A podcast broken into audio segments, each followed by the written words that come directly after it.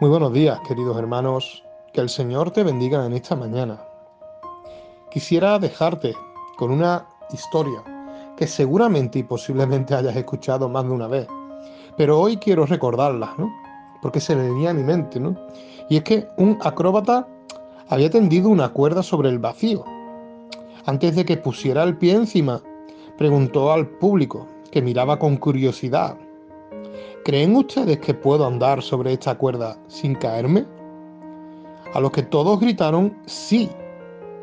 A continuación anduvo por la cuerda a una altura que daba vértigo y fue muy aplaudido.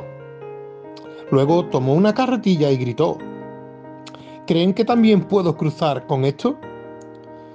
Con un asentimiento general todos gritaron, sí, lo creemos y cerca de él se hallaba una señora que aplaudía con entusiasmo. El equilibrista se volvió hacia ella y le dijo, entonces, sea tan amable y súbase a la carretilla, a lo que la señora se negó a hacerlo.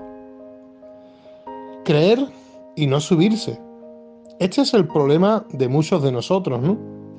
¿De qué sirve la fe si uno no acude a Jesucristo y le confía su vida? Todos los que han dado ese paso de fe pueden testificar de que Él da la paz interior, una paz que desconocíamos hasta entonces. Pero en la práctica, ¿cómo se da este paso de fe? Orando al Señor Jesús y entregándole toda nuestra vida. Crea que Él murió por usted personalmente en la cruz y agradezcale que haya hecho todo lo necesario para su salvación ante Dios. Si leemos la palabra en Hebreos capítulo 11, versículos 1 y 6, nos dice que es pues la fe, la certeza de lo que se espera, la convicción de lo que no se ve.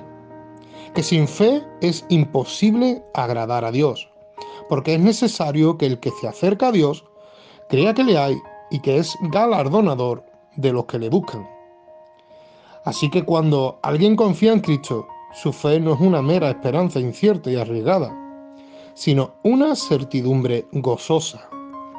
A veces nos cuesta creer, ¿no? Y, parece eh, como, como Tomás, ¿no?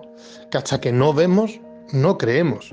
Sin embargo, Dios se muestra cada día a cada uno de nosotros, ¿no?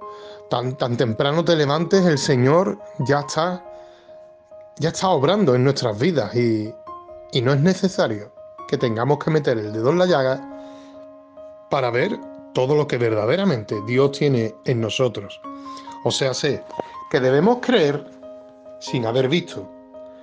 Y como dice el título del devocional de hoy, creer hasta qué punto? Pues hasta, hasta donde lleguemos, hasta donde seamos capaces de, de creer. Porque Dios se muestra día tras día Dios sigue siendo ese Dios galardonador, ese Dios sublime y sobre todo ese Dios sobrenatural. Que el Señor te bendiga.